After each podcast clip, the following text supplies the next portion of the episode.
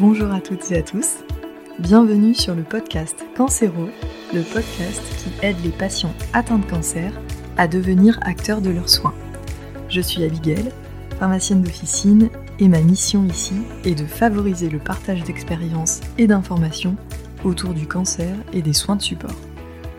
Pour mener à bien cette mission, j'accueillerai à mon micro des patients qui nous raconteront leur histoire, mais aussi l'entourage proche, les aidants, les associations d'aide aux malades, ainsi que les professionnels de santé et les professionnels qui interviennent auprès des patients.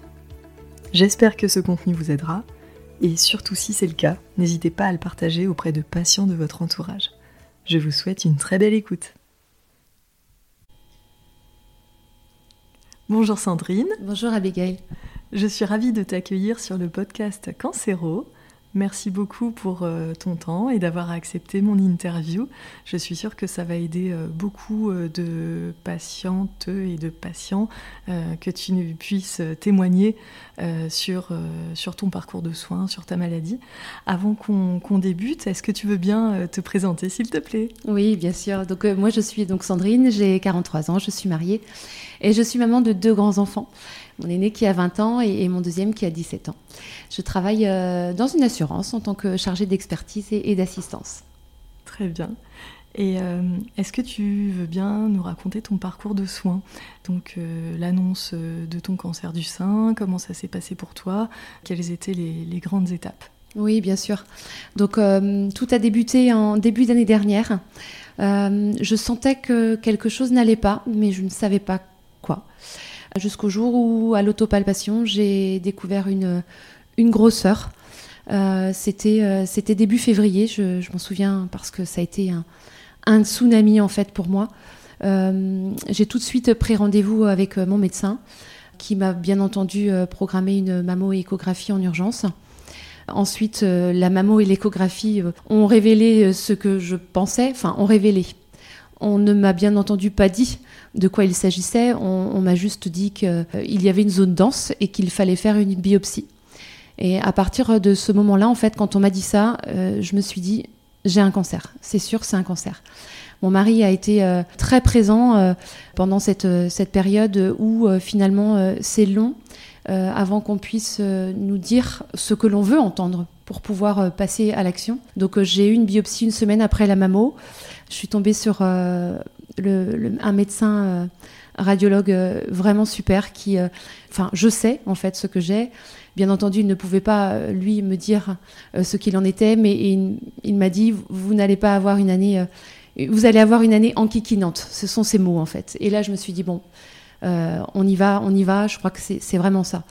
Mon médecin, entre-temps, m'a rappelé pour me dire les résultats de la mammo-écho, quoi qu'il arrivait, il fallait prendre rendez-vous avec un chirurgien pour enlever ce nodule même si on n'avait pas les résultats de la biopsie, il fallait quand même euh, prendre rendez-vous avec le chirurgien pour envisager une opération. J'ai donc euh, rencontré le chirurgien dans un contexte un peu particulier. Mon mari m'avait accompagné.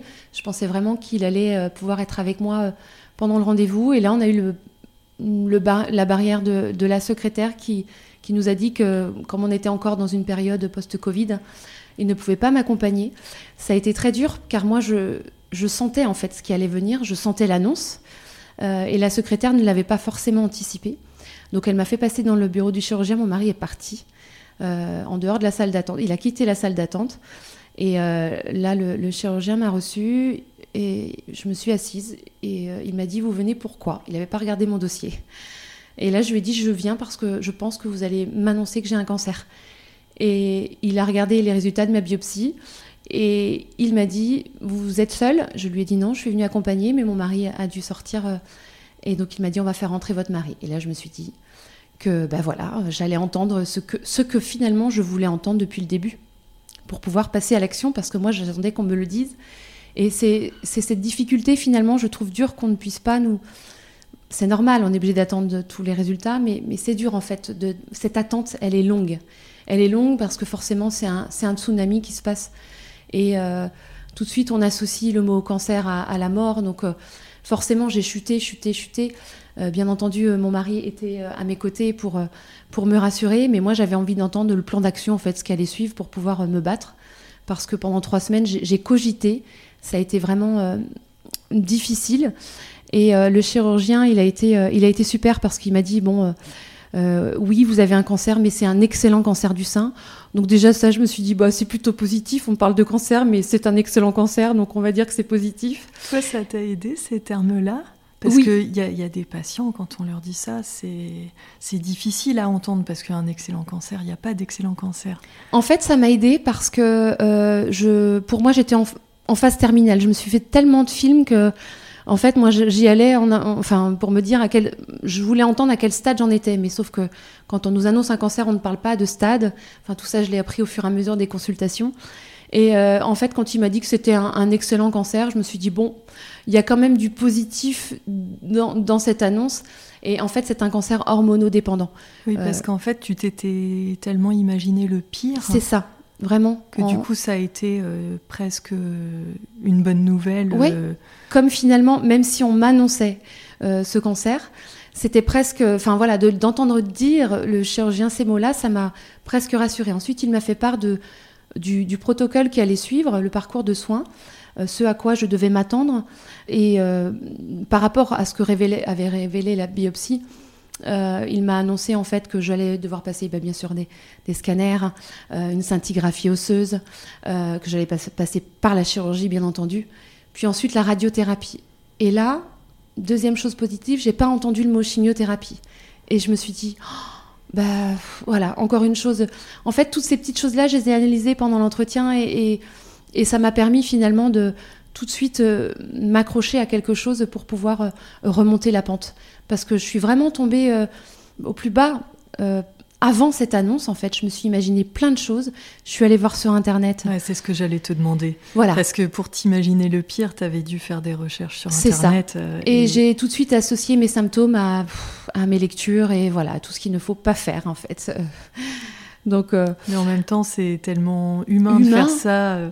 Euh, ne, ne, rester sans savoir, c'est tellement difficile. on est curieux finalement. On recherche des réponses. C'est ça en fait, des réponses qu'on nous attendons pendant cette période d'examen. Mm, bien sûr.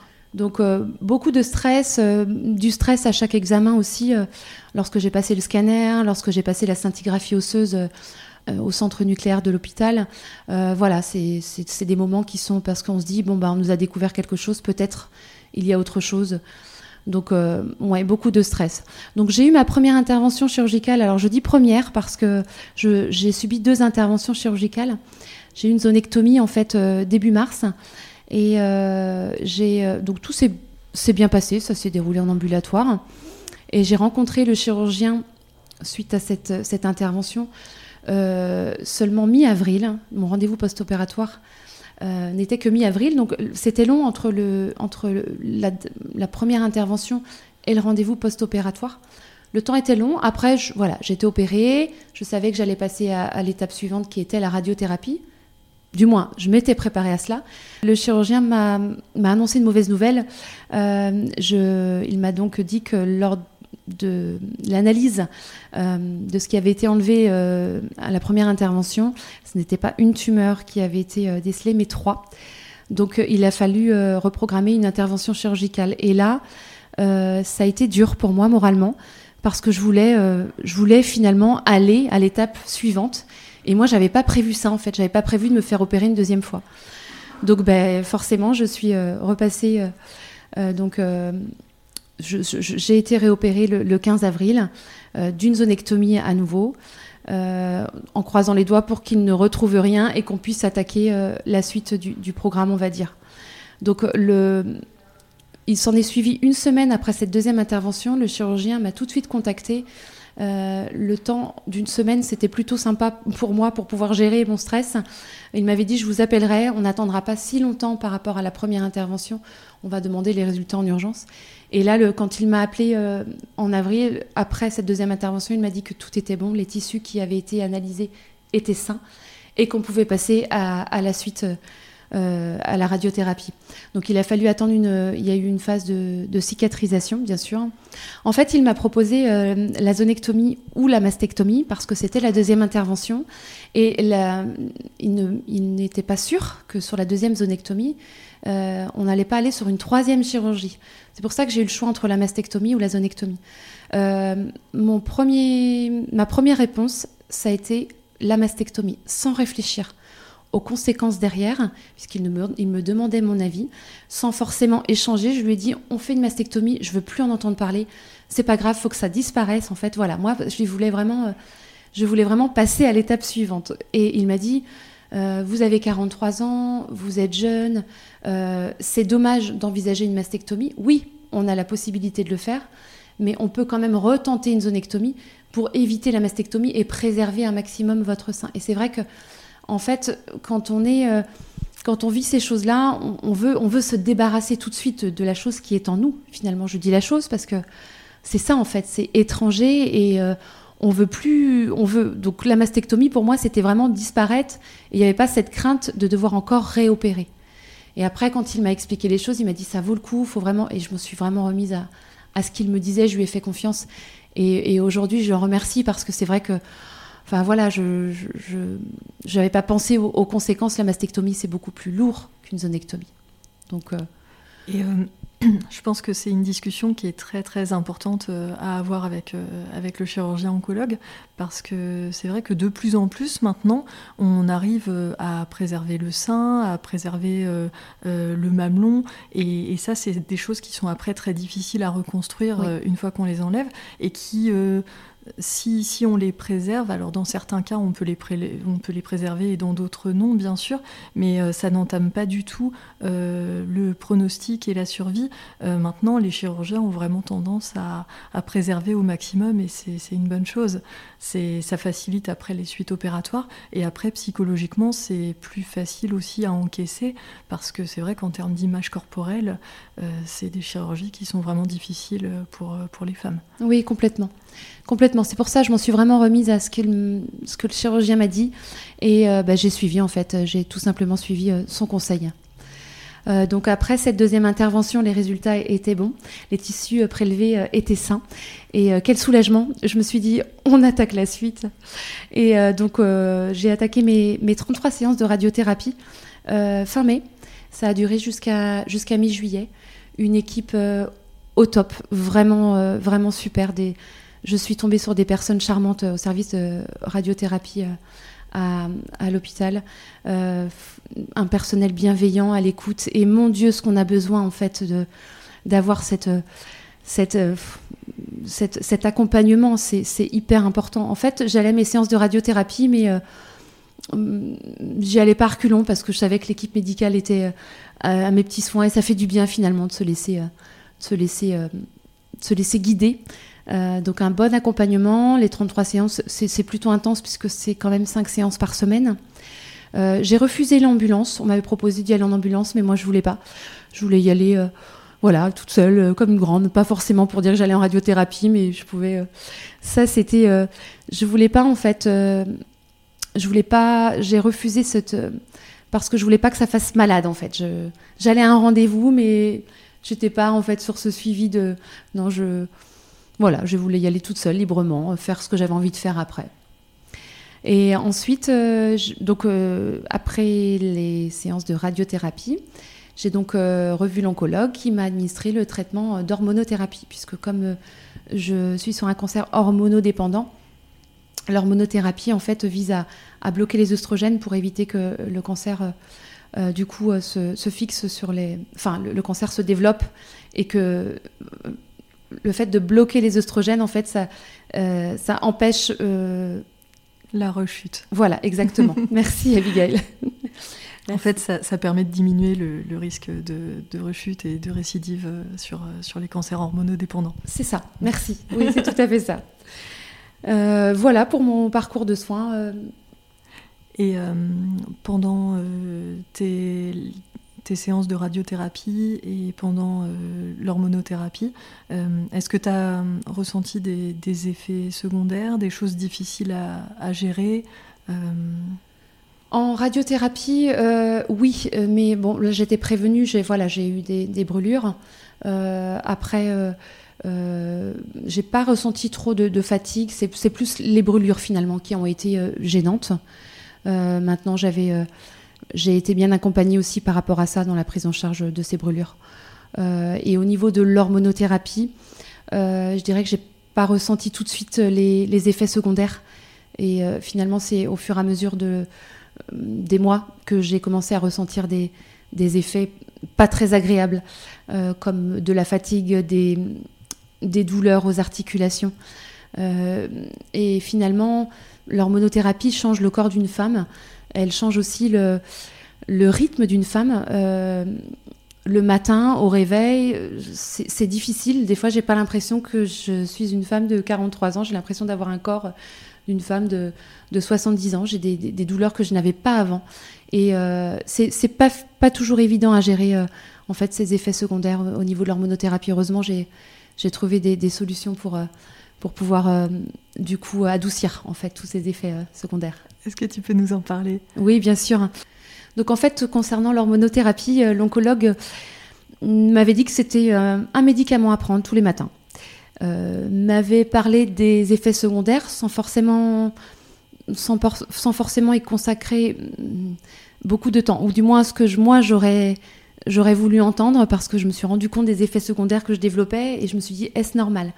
Le pharmacien, lorsque j'ai je suis allée, euh, je suis sous tamoxifène. Hein, lorsque je suis allée chercher ma première boîte de tamoxifène euh, à la pharmacie, euh, a pris un peu de temps avec moi en fait pour m'expliquer ce qu'était le traitement, même si l'oncologue me l'avait déjà expliqué, mais le pharmacien a insisté sur les effets secondaires. Et, aujourd'hui, je lui dis un grand merci parce que j'étais attentive à cela finalement, attentive, et je suis aussi allée voir ce qui pouvait adoucir ces effets secondaires. Je pense aux douleurs au niveau des articulations.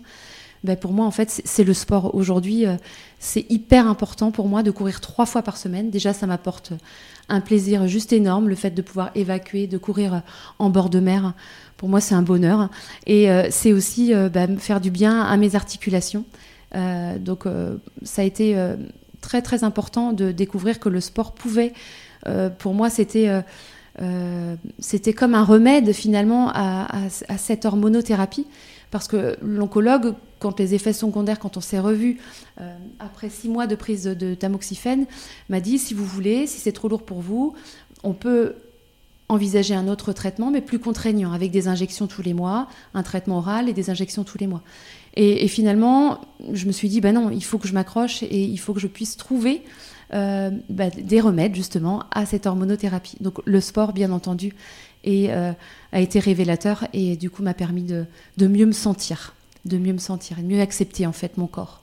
Et est-ce que tu faisais euh, du sport avant oui, l'annonce de ta maladie J'en faisais, mais pas autant en fait. Là aujourd'hui, c'est devenu c'est devenu important. Ça fait partie de, c'est des objectifs que je me fixe dans la semaine. Donc je cours, euh, je cours. Là j'ai fait Octobre Rose dernièrement, j'ai fait les 10 km avec mon mari. Bravo. Et euh, merci. Et euh, c'est une c'est une victoire pour moi parce que l'année dernière je les ai courus aussi. L'année dernière comme je sortais de, de, de enfin voilà, les, les, soins étaient encore récents, la chirurgie, je, je n'avais fait que les 5.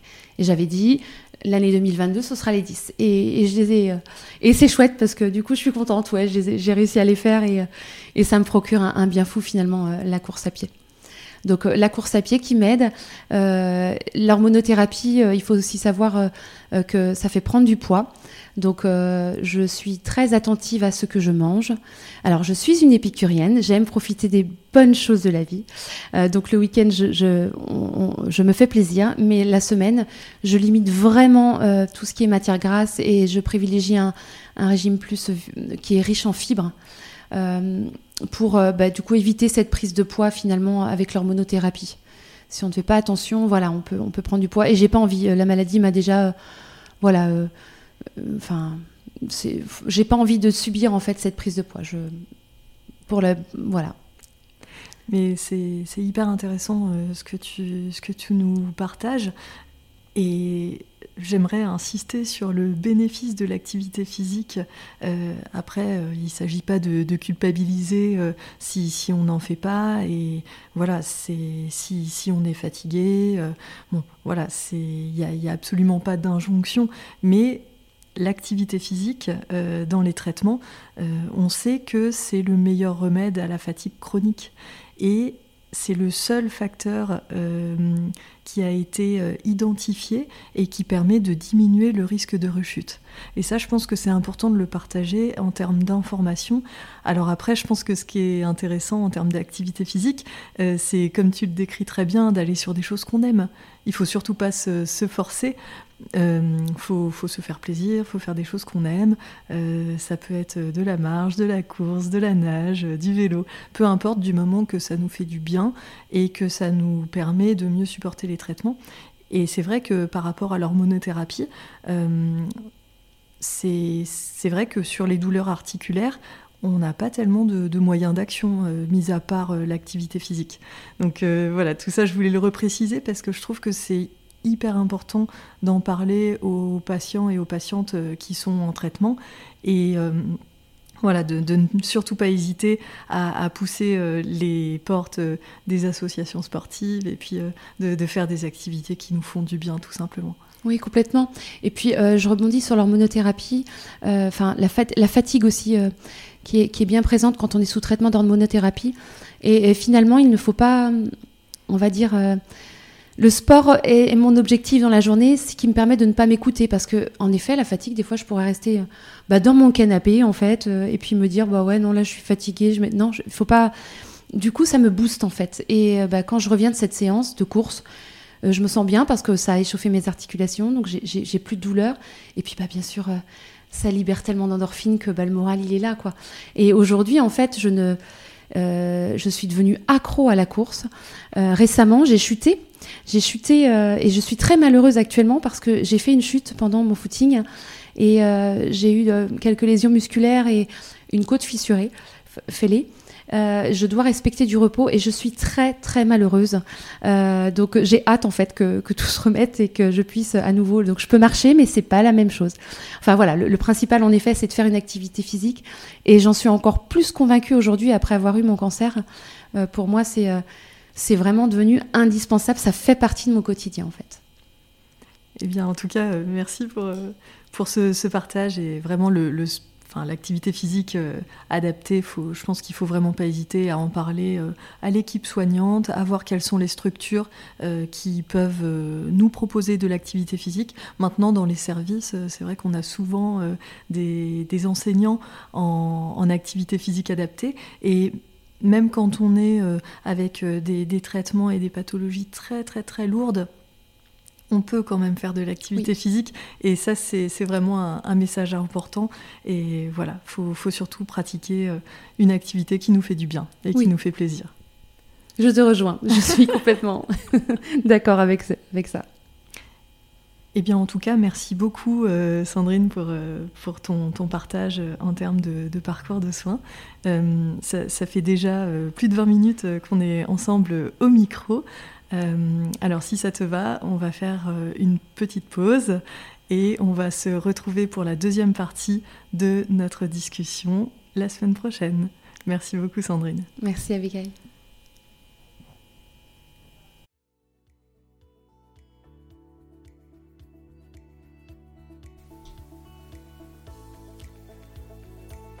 Merci d'avoir écouté ce nouvel épisode de Cancéro. Si le contenu vous a plu, n'hésitez surtout pas à le partager auprès de patients de votre entourage qui pourraient en avoir besoin. Vous pouvez aussi mettre 5 étoiles sur Apple Podcast ainsi qu'un commentaire. Ça permet de rendre le podcast Cancéro plus visible et d'aider un maximum de patients.